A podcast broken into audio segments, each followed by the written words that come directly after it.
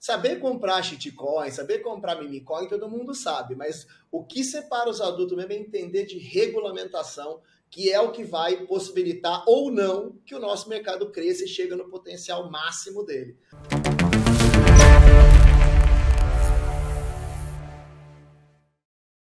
Bem-vindo a mais um episódio do Cons do Cripto.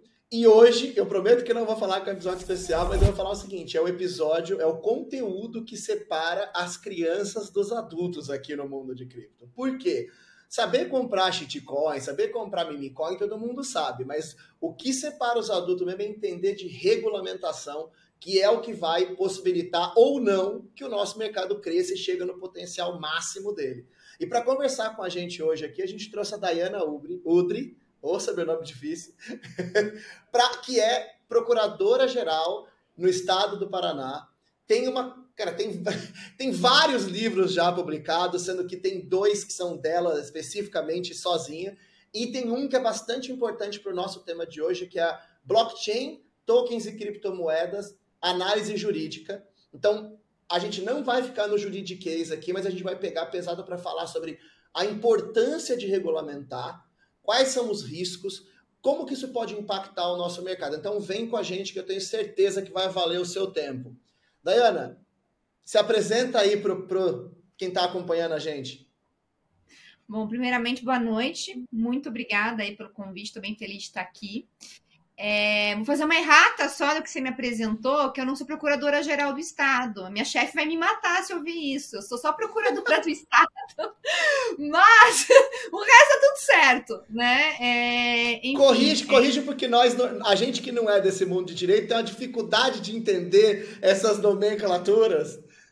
Não, eu super, super, super, super entendo. É, enfim, eu tô muito feliz de estar aqui falando sobre um assunto que eu gosto muito, né? Sou uma. Acho que se eu pudesse me descrever em poucas palavras, sou uma grande curiosa do tema, sou curiosa da vida, né? Por isso que eu né, me, me, me despachei a estudar, né? Mestrado, doutorado agora, dia 8 defendo a minha banca em tributário, tributação dos intangíveis. Então, essa, esse olhar para a economia do intangível é algo que está me acompanhando nos últimos anos, é, de forma bem significativa, vai.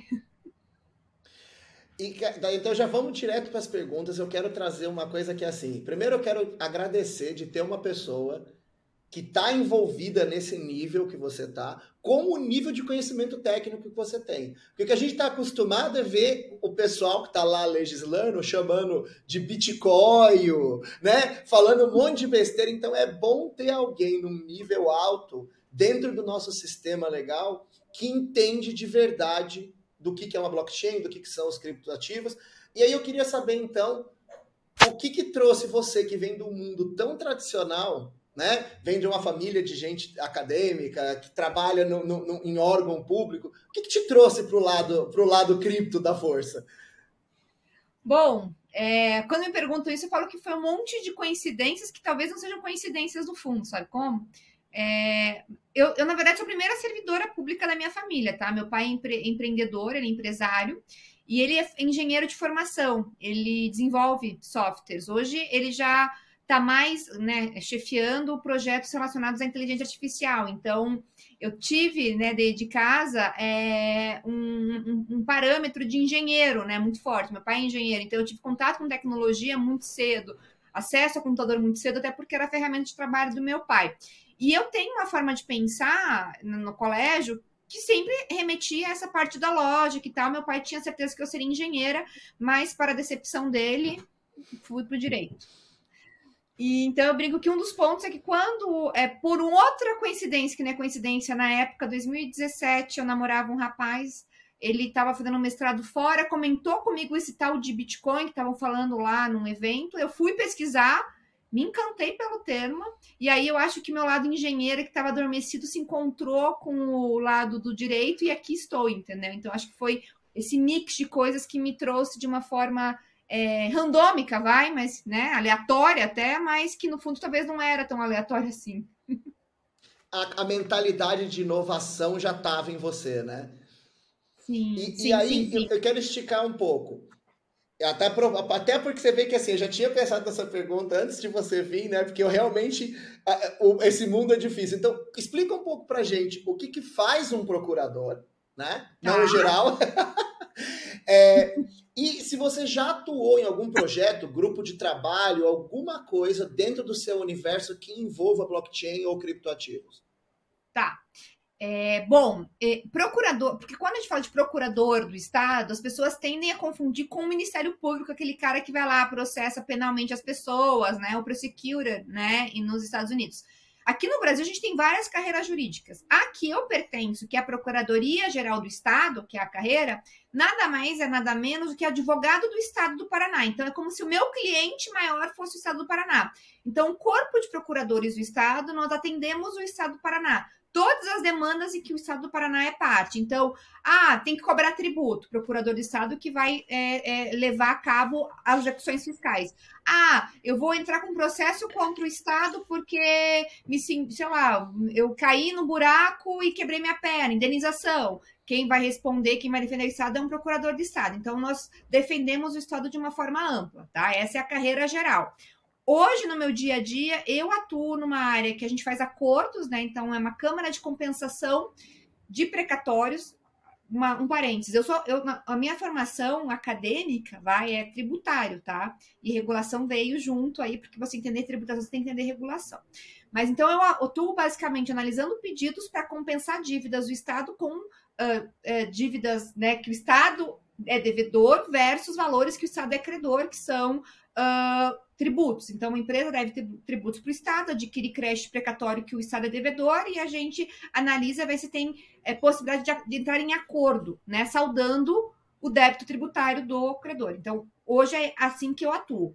Dentro do Estado, não dentro da Procuradoria, eu já tive a oportunidade, de forma voluntária, de participar de alguns debates relacionados ao projeto Arpia, da, do Tribunal de Contas do Estado do Paraná, em que eles estavam, estavam desenvolvendo uma blockchain para fins uh, de uh, maior transparência no processo interno de licitação, que é um, é um dos gargalos aí de transparência e tal. Então, eu tive a oportunidade há um tempo atrás, de, de participar uh, voluntariamente, não como procuradora, mas como alguém que é curiosa e que entendia do assunto dentro do Estado. Como especialista, né? Assim, viram que tinha alguém Isso. no Estado que entendia e puxaram você. Isso. Isso. Que legal, hein, Dayana? Eu sou o Kenneth Correia, sou parceiro do Estevão aqui no canal e eu queria trazer, eu gostei quando você fez a comparação, né? Para falar de tributário tem que entender do regulatório, são temas que estão intimamente casados. Eu queria trazer para esse nosso tema e te perguntar o seguinte: eu imagino que você deve ser super a favor da existência de regulamentação para cripto. Não sei se eu estou errado, mas eu imagino que sim, né? Eu queria te perguntar, né, sobre isso. Por que, que a regulamentação é importante? O que, que é esse marco, né? Você fala do marco legal. Por que, que ela é importante e quais são os riscos? Primeiro, os riscos de regular, mas também, de repente, o risco de não regular. Eu acho que o primeiro ponto, a gente entender o que é regulação. É, assim, básico, mas é, é importante. Porque a gente vive em sociedade, correto? Nós todos, né? Acordamos de manhã, vamos para o nosso trabalho, tomamos nosso café, fazemos as nossas compras.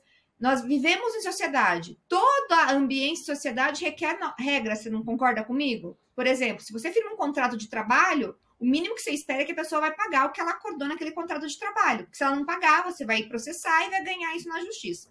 Então, toda a nossa ambiência de, de transações socioeconômicas, elas são premiadas pelo direito. Então, falar regulação, no fundo, é falar quais são as regras do jogo neste negócio que eu estou fazendo. Então, quando a gente pensa em empreendimentos em criptoativos, com criptoativos, no, e regulamentação desses empreendimentos ou dessas operações, a gente nada mais está falando do que como é que a gente vai entender quais são as regras do jogo negocial quando nós falamos de empreendimentos com criptoativos? Então, por que, que é importante ter regulação? Para eu saber quais são as regras do jogo. E qual é, qual é o problema se não tiver regulação? É um Deus nos acuda, não sei qual é a regra que me aplica, e aí? Eu tô, eu tô em compliance, posso ser preso, não posso ser preso, vou receber uma multa, posso. Estou cometendo algum ilícito, não estou cometendo algum ilícito, tenho que pagar alguma coisa, não tenho que pagar nada. Então, no fundo, é disso que a gente está falando, de segurança, segurança de poder fazer é, negócios relacionados a com criptoativos. Então, no fundo, nada mais do que ter as regras do jogo. Que legal, né, Daiane? E aquilo, né?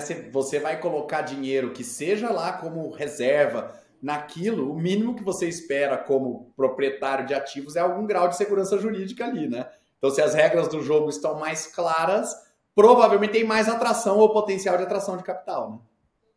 Com certeza. Eu acredito que a clareza, você saber que, poxa, é, é assim, eu estou é, adquirindo criptoativos de uma empresa que é chancelada, que tem autorização no Estado, que o Estado verificou se tem fundos relacionados ou suficientes para fazer aquela atividade, vai trazendo maior segurança e isso, a, a meu ver, repercute numa maior adesão, uma adesão em massa aí de um público maior, porque a gente confia mais nas operações, porque tem a regulação do Estado. Então, tudo é um círculo vicioso, mas que no sentido de, cara, eu sei qual é a regra do jogo e sei que o Estado está uh, trazendo um pouco mais de clareza e segurança para essas operações que se acontecem no mundo da sociedade, né? De, de, de convívio social.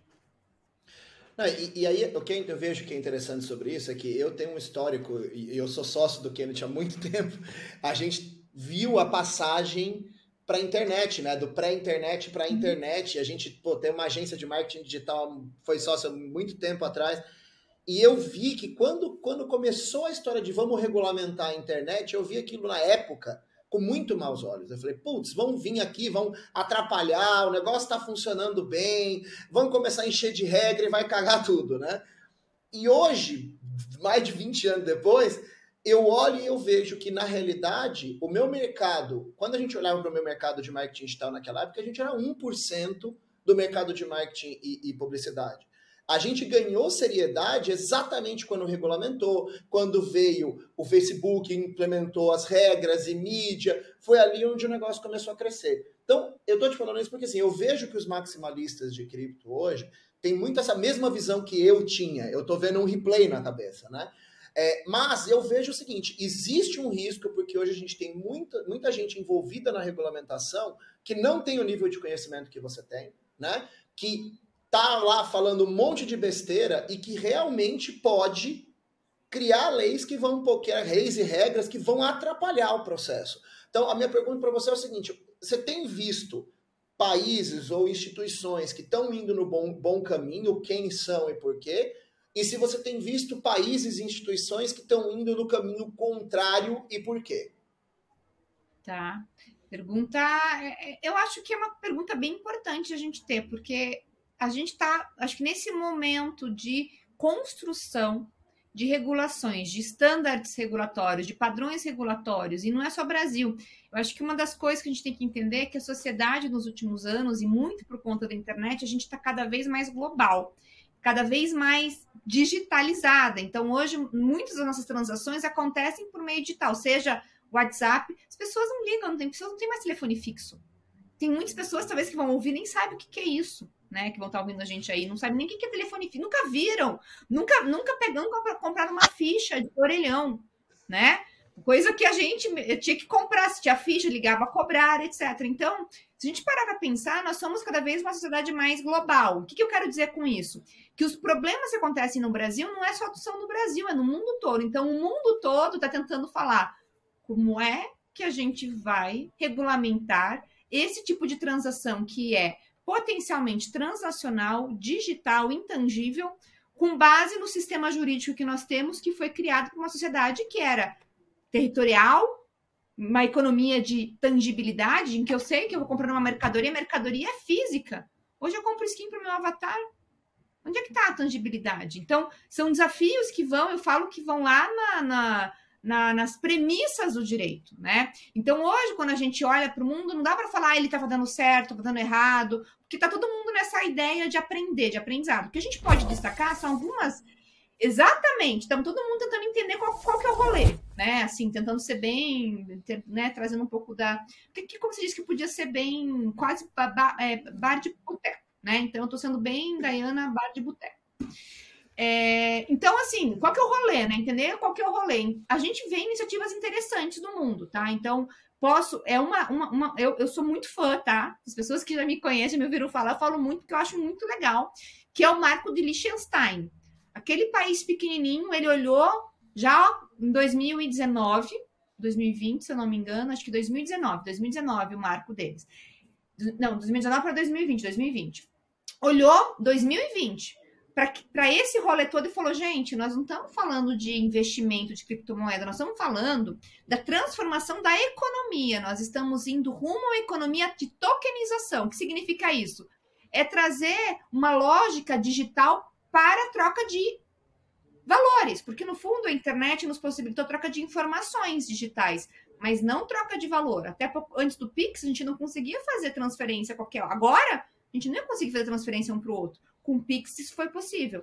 Então, lá em 2020, o Iniciação falou: olha, no fundo, nós estamos passando por uma mudança muito profunda. A economia está se transformando é, para um ambiente digital tokenizado. Então, nós temos que começar a pensar no arcabouço jurídico que permita os empreendedores que queiram tokenizar valores aqui no território de Liechtenstein, eles terem condições de fazer isso.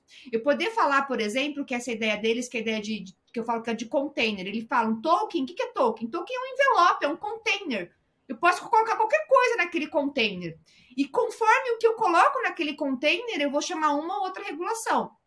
E mais do que isso, como é que eu garanto que o que eu falo que aquele container contém, de fato contém? Então, se eu sou uma, vamos supor, eu sou uma empresária que vendo diamantes. E ao invés de ficar vendendo diamantes na minha loja física, eu vou fazer uma plataforma em que eu vou vender cada diamante que eu tenho, eu vou trazer um token para aquele diamante e vender eletronicamente. Depois, quem tiver o token, vem até minha loja e retira aquele diamante. É essa a ideia de Liechtenstein. Qual que é o problema? Como é que eu garanto que o token X que a Dayana falou que tem o diamante Y, de fato tem o diamante Y? E aí ele fez todo um arcabouço legal para ter certificadores que verificam que, ah, realmente, cara crachá. Aquele diamante X, de fato, é aquele, tem aquelas características e está no token X, né? Tá, o diamante Y está no token X. Então, o token X, quem tiver, vai ter direito àquele diamante, porque eu certifiquei que aquilo existe e tem um outro instituto que, tu, que, que deposita, que faz a custódia disso. Eu acho isso do caramba pensar numa ideia, obviamente, aqui nós não estamos falando de risco de compliance, lavagem, ele está pensando na economia do dia a dia. Como é que a gente vai tornar a bolso apto para isso? Não, e é muito legal o que você falou, né? Que ainda vou querer exemplos do, dos ruins, mas é que Liechtenstein é meio que ele é uma economia centrada em bancos, né? Então, quer dizer, é muito importante que um país que tem a economia dele muito ligada a isso esteja olhando para frente, porque muita gente está falando de tokenização imobiliária, mas não entendeu que o imobiliário é um de todo um processo de tokenização da economia como um todo, né? E, e, e os maus exemplos? Liechtenstein, Liechtenstein como bom exemplo, quem que você está vendo de, também, de cagada? A Suíça também, né? A Suíça ah, também é? é? um bom exemplo, é. A Suíça tem até o Crypto, a gente vai Crypto Valley, lá no cantão de Zug, então, ele já tem também uma. Já desde a parte dos ICOs, 2017, 2018, ele já tem mostrado uma postura mais é, agregadora, tentando trazer, entendendo que, né, o que, que, é isso, como isso potencializa né, o, a, a economia, isso possa, possa ser positivo também. Mau exemplo, ultimamente a gente poderia falar Estados Unidos, né? Não que tenha uma regulamentação, porque não é esse o ponto. A gente está vendo o movimento aí do, né, do, do dos congressistas para ter algumas, algumas, alguns parâmetros legais aí, eu acho que a gente está vendo muito é uma postura de uh, afastamento capitaneado pelo, pela, né, pela, pela, pela SEC, né, SEC, né, nosso, como se fosse nosso CVM lá, em que a gente está vendo toda uma caça às bruxas. E por que, que isso é ruim? Porque o que a gente está vendo de efeito é, é, é negativo disso? A galera está caindo fora dos Estados Unidos. Então você vê uma Coinbase já vem tentando pegar uma licença agora no Bahamas, tu vê a, a, a Gemini, né? Aqueles os, os, os, os gêmeos, uh, fazendo agora. Os querendo fazer... Voz. Exatamente, estão querendo fazer uma, uma plataforma de derivativos fora dos Estados Unidos, levar a economia para. Então, a gente está vendo esse movimento de debandada. A gente entende que isso veio uma, como uma resposta à FTX, mas, por outro lado, talvez a, a, a, forma como está sendo feita de você já tá processando, tá sendo muito duro, que inclusive Quer dizer, não agora... tem a regra e você tá batendo, né? Eu não te disse, eu não te disse que impedimento no futebol não pode, mas agora eu vou te punir porque você estava impedido, né? Tipo, não, como e assim, né? Você devia saber que estava impedido. Se você devia saber que estava impedido, porque o que você está fazendo se aplica na minha interpretação da lei dos valores imobiliários. Você devia saber que estava impedido. Não te falei muito claramente, mas você devia saber como você não soube. Nunca te contei, mas você devia saber. É isso. Óbvio que a gente tem coisas que você fala. Eu falo assim, que tem coisas que é preto no branco, mas tem coisas que são cinzas. Então a gente está vendo muitas questões cinzas sendo punidas. É aí que é o problema. Aí que tá o problema. E aí você tá vendo essa demandada, porque onde não tem clareza, não tem segurança das regras do jogo, o que o pessoal faz? Não quer descer pro play. Não quer empreender, não quer investir. Então é isso que a gente está vendo, né?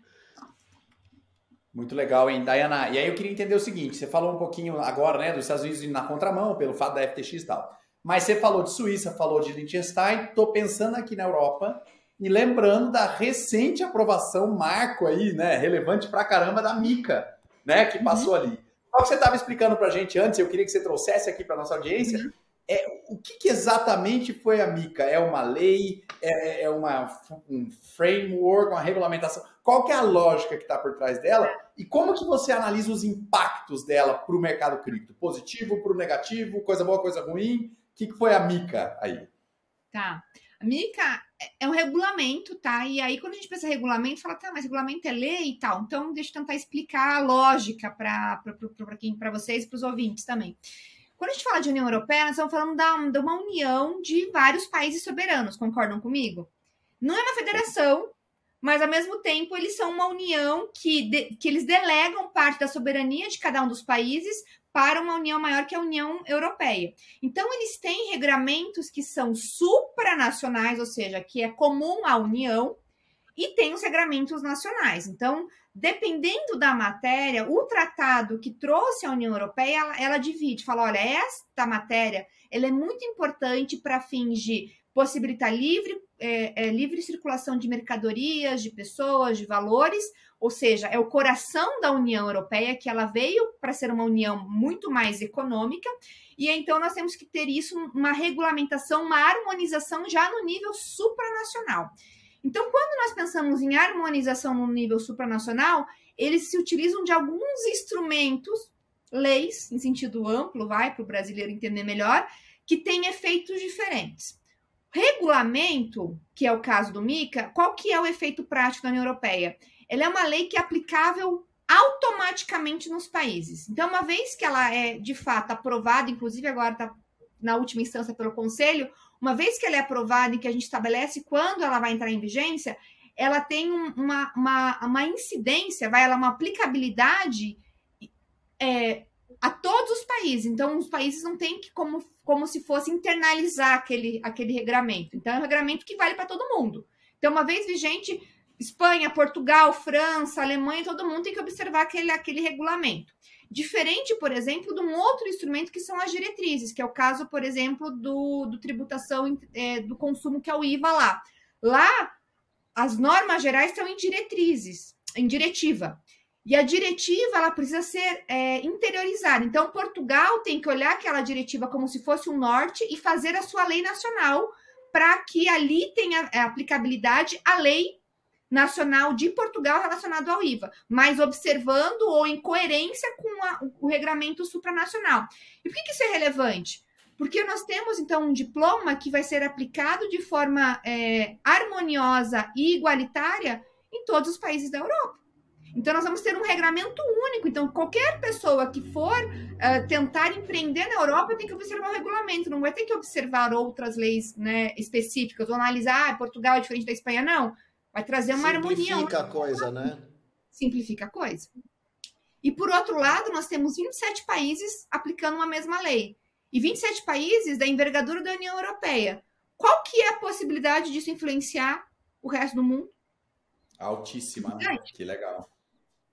Com certeza. Já vai ser um grande teste, né? Você já vai ter grandes, grandes economias rodando com uma regra para os outros países estarem olhando e vendo se vai dar certo ou não, né? Exatamente. E você veria como positivo se o Brasil abraçasse pontos que foram tratados na MICA, Dayana? Você acha que a gente teria benefícios? Não sei se o Brasil segue sempre a Europa, assim, nesses. Eu acho que a gente bebe muito da influência, porque olha uma coisa interessante, até para você começar a entender, assim, quando vocês advogados, tiver algum advogado aí me ouvindo, presta atenção aqui. É, um movimento que a gente começa a ver em alguns ramos do direito, eu acho que em cripto é um exemplo bem forte disso, é o que a gente chama de globalização do direito. O que eu quero dizer com isso? Tem um direito mundial? Não, não é isso. A gente começa a ver que, como os problemas são no mundo todo, o que, que acontece? As pessoas se reúnem em órgãos intergovernamentais, ao exemplo do GAFI, a exemplo da OCDE, a exemplo do, do BIS, entre outros órgãos, debate. Calma, calma, calma. O que, que, são esses órgãos aí, Gaf? Explica pra gente. Que... Tá. O CDS sabe, a organização lá dos, do, do, dos G20, vocês sabem. Ok. O BIS é o Banco Centrais dos Bancos Centrais, a gente fala, tá? É uma, é uma reunião de, de cúpula aí de bancos centrais do mundo, que tem, obviamente, também acadêmicos e tal, mas é basicamente isso. E o GAFI, ele é como se fosse um órgão intergovernamental que tem por função prever a lavagem de dinheiro, financiamento do terrorismo e tal. Então, são como se fossem órgãos intergovernamentais, ou seja, é, não são soberanos, mas países, acadêmicos, pessoas do mercado é, é, debatem né, com especialistas e esses órgãos eles, eles publicam o que a gente chama de reports, como se fossem relatórios de entendimentos, de direcionamentos, de uh, sugestões, vai, aquela, aquela, aquela coisa. Eu vou sugerir o que eu acho que tem que ser feito em prol de prevenir lavagem de dinheiro com cripto. É isso que o Gafi fez, as recomendações. CDF fez a mesma coisa em relacionado a um monte de temas. O que eu quero dizer com tudo isso? É que se a gente analisar o Mica, você vai ver lá nos considerandos o Mica que ele fala muitas vezes o conceito de criptoativo tem que ser aquele conforme colocado lá no Gafi. Nos, você começa a ver as recomendações que o Gafi trouxe, tá dentro do Mica. Brasil, quando a gente for ver o nosso projeto de lei, a mesma coisa, ele utiliza o conceito ipsis literis, o conceito que o Gafi trouxe de criptoativo, você está na nossa lei, que é o mesmo que está na União Europeia. O que eu quero dizer com isso de globalização do direito?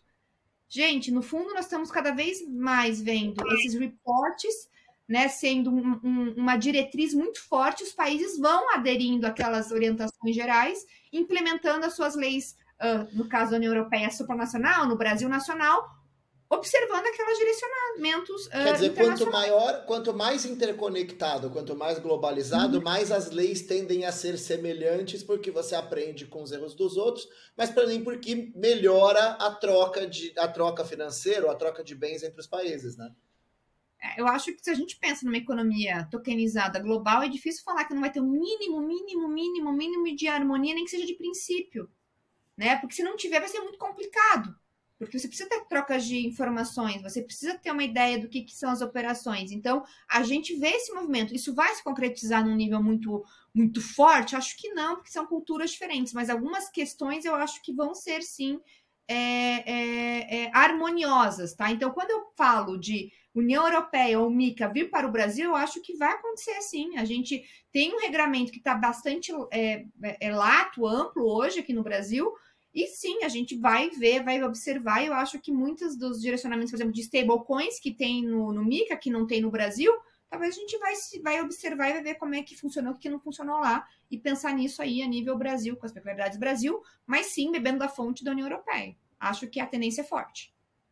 Pô, legal. E até vi assim, a gente, assim como você, gosta muito do tema pesquisa e vai atrás, né? Claro que quando entra no aspecto de ler regulamento, a gente, né, tem que dar aquela respirada funda, não tem todas essas referências. Mas eu queria te perguntar assim: a gente viu lá, por exemplo, se falando sobre o travel rule, que é algo que a gente já tinha escutado antes, e aí parece que deu uma agora uma oficializada aí, né? Então aquela ideia de que a regra de viagem de cripto, que você tem que como órgão corretora, né, que cuida de que registra transações, tem que guardar sempre dados de quem mandou e dados de quem recebeu um determinado valor dentro de uma transação, né?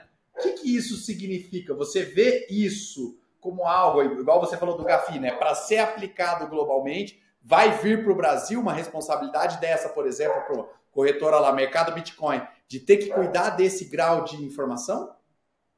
Olha, a tendência é forte. Por quê? Porque esta, esta, este, este travel rule, ele é uma recomendação do Gafi, recomendação 16 do Gafi. Foi aderir acima de, assim, não, é, não é todas as operações, são operações acima de mil, mil dólares, né? Então, lá na União Europeia, eles aderiram um limite de mil euros. Então, todo mundo que houver transferências de mil euros tem que ter esse controle. As, as, prestadoras de serviços de ativos digitais têm que fazer exatamente esse controle e, eventualmente, report desses dados para a autoridade se eles verificarem algum movimento é, né, suspeito. É, a tendência é forte, porque aqui no Brasil, se a gente parar pensar, já tem esse dever, né? De informar. Hoje é a Receita Federal, né? Temos a IN 1888 da Receita Federal, que as exchanges, as prestadoras de serviços de ativos digitais no Brasil, elas têm que reportar para a Receita Federal todas as operações que elas, é, que elas, elas intermediam. Talvez com esta é, Travel Rule, eles têm que ter, além do, do, do, das, das, informações de quem ela tem na plataforma, tentar entender quem é que está recebendo aquele valor, né? Ter esta informação. Então, uh, acho que é algo que tende sim a, a vir para o Brasil. Porque você vai cobrindo as partes, né? Você vai tendo a informação completa de tudo que está acontecendo, né?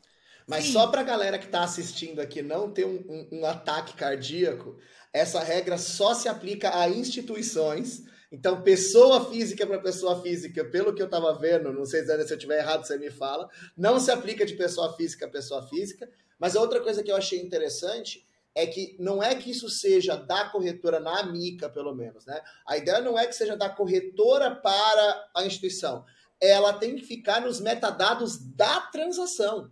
Então, se a, a, Binance saiu um dinheiro da Binance, da conta do Estevão para a conta do Kennedy, tem que ficar no bloco lá os metadados de onde foi, né? Então, quer dizer, se você quiser fazer uma auditoria ou você quiser procurar um histórico, aquilo não está só no histórico que foi para o Banco Central, aquilo está no está para a Receita, né? Tá no, tá no histórico do bloco, né? Então, quer dizer, a lavagem de dinheiro vai ficar ainda mais complexa, mas não surtem pessoa para pessoa, pelo menos até onde eu vi, não entrava. Estou correto? pessoa para pessoa não tem essa obrigação lá, não, né? Até ah, por enquanto. E aqui Brasil. Mas eu, eu, eu na verdade, eu, eu, vou ser bem honesta, porque eu ainda não li as 400 páginas de forma, né? Detalhada. Compreensível. Não, não vou, não vou, não, não vou mentir. É, como disse minha, minha mãe, quem, quem, quem, quem fala a verdade não merece castigo. Não tive tempo ainda real de ler toda, todo, todo o arcabouço que eu falei, tô na reta final de doutorado. Mas alguns pontos que eu. E é por isso que eu falo que eu não estou mentindo, porque eu posso tentar pensar e volto com essa resposta para vocês assim que eu, que eu estudar essa, essa questão. Por quê? Porque quando a gente pensa que quem tem essa obrigação são os portadores de serviços de ativos digitais, na lei da. Isso eu já li no MICA, ele fala pessoa jurídica ou pessoa física. Porque as recomendações do GAFI colocam pessoa física ou pessoa jurídica. Pessoa física que, óbvio, desempenha aquilo com uma ideia de profissionalidade. Então, não é qualquer pessoa física peer-to-peer, -peer, é alguém que eu, ah, não sou instituição, faço isso a título é, de é, é, comercial. No Brasil, a gente não tem essa previsão, é só pessoa jurídica, tá? Na nossa lei. Então, é um, é um ponto de divergência entre Brasil, União Europeia e GAFI. Por isso que eu falo, não sei se o Travel Rule se aplica só para pessoa jurídica. Porque se entrar dentro da ideia de prestadora de serviço de ativo digital, então em tese, se eu tenho uma pessoa física que entra no conceito de prestadora de serviço digital na para fins de regulação da União Europeia, então, em tese, ela tem que observar o Travel Rule também. Entendi. É, complexo. Aquilo que a gente falou, tá todo mundo tateando ainda. Mas como é. a gente está chegando já no, nosso, no fim do nosso tempo, eu, eu gosto sempre de terminar o episódio olhando para frente, né? A gente está agora nesse momento meio caótico. Mas eu queria te perguntar o seguinte: como é que você enxerga uma timeline assim, desse, desse momento regulatório para a gente. As leis nunca vão parar de evoluir, afinal de contas, esse é o objetivo. A sociedade evolui, as regras e as leis evoluem junto. Mas você, o que você imagina de, de uma timeline para a gente ter pelo menos um arcabouço básico para que a regulamentação deixe de ser, eu, eu enxergo hoje como principal empecilho para a blockchain se desenvolver no potencial máximo. Você consegue enxergar uma timeline em que a gente tem um arcabouço mínimo pronto para que a regulamentação, por exemplo, como nos Estados Unidos, né? Eu, eu não te expliquei o que é impedimento, mas você está impedido, né? Quanto que você acha que, que globalmente a gente vai estar tá um pouco mais, mais é, amparado nisso aí? Olha, eu acho que do jeito que a gente vê, eu acho que um bom termômetro seriam as CBDCs aí, tá? As, as moedas, né? dos bancos, dos bancos centrais aí. O que a gente está vendo no último ano é um boom de projetos em todo o mundo. Então, não é só Estados Unidos. Estados Unidos, pelo contrário, está um pouco atrasado. Então, você vê China muito forte, você vê é, alguns países europeus, você vê Ásia muito forte, África, Brasil, né, América Latina. Então, você Até vê. Até América Central tem já CBDCs bem desenvolvidas, né? Exatamente. Então, é, acho que é um bom termômetro para a gente entender, as coisas estão evoluindo rápido. Se eu pudesse ter um chute, porque aqui é um chute-chute, eu acho que nos próximos Prever o futuro anos, é sempre errar, né? Eu acho que, assim, tentando olhar na ideia de 5, 10, que é a tendência do ser humano, pensar né, em ciclos de 5, vai. Eu acho que os próximos cinco anos muita coisa vai trazer, pelo menos é, quando a gente pensa nos principais riscos, né? Ou os principais direcionamentos. Porque uma coisa que tu falou e é muito isso a velocidade das transformações sociais e econômicas, ela não é acompanhada pelo direito. E se o ritmo de mudança cada vez mais rápido como está, é óbvio que o direito, do jeito que é, não vai acompanhar as mudanças. Então, a gente tem que entender que cada vez mais nós vamos trabalhar com arcabouços principiológicos mesmo, sabe? E tentando entender, tentando adequar conforme as coisas vão evoluindo. Mas eu acho que os próximos cinco anos, muita coisa, acho que a gente vai ter aí mais maduro, vai? No Brasil e no mundo. Muito legal. Muito legal. É, eu, eu, estou, eu tô acreditando nisso também. Eu enxergo aí na minha cabeça isso, um marco de cinco anos para a coisa se resolver, e aí os próximos cinco para a gente ter uma escalada da utilidade. E eu falo que aqui no canal a gente não gosta de falar de investimento, a gente fala da tecnologia, né?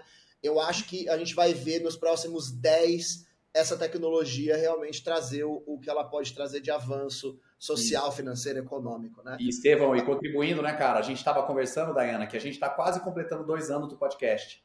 E aí é muito doido a gente refletir como é que era esse mundo dois anos atrás. Nem é tanto uhum. tempo assim, cronologicamente falando. Mas do ponto de vista do que andou CBDC, do ponto de vista do que saiu de regulamentação, pô, virou a mesa, né? Então é, é, é muito rápido, é muito sensível à mudança. Né? Vou te falar Esse um ano. É um ano. Vê Brasil. Vê o que aconteceu, assim, de outubro do ano passado para cá no Brasil. Uau.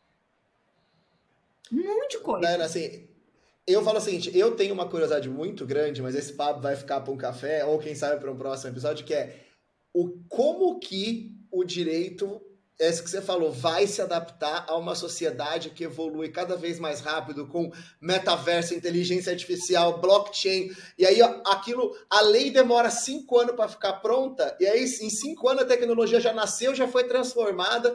Mas esse, quem sabe, vira um papo, um próximo episódio. E eu quero te agradecer Com muito para ter vindo. Eu sei que você está na. Oi? Com vinho, que café não vai rolar esse papo, não.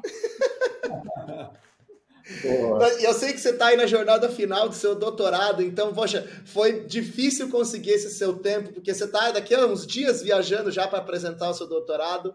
Então, muito obrigado mesmo pra, pra, por ter compartilhado o tempo e muito obrigado você que está aqui esse tempo aprendendo com a gente, curtindo o episódio. Se você tem um amigo que trabalha no mercado, né, que trabalha com direito e você acha que ele deveria não ser do grupo que não sabe nada, ou você tem algum amigo que é contra a regulamentação e acha que pode tirar alguma coisa de positivo desse episódio, manda o vídeo para ele. Assina aqui, porque vai que a Dayana volta para explicar para a gente essa, essa, essa parte mais filosófica. E a gente se vê no próximo episódio do Contos do Cripto.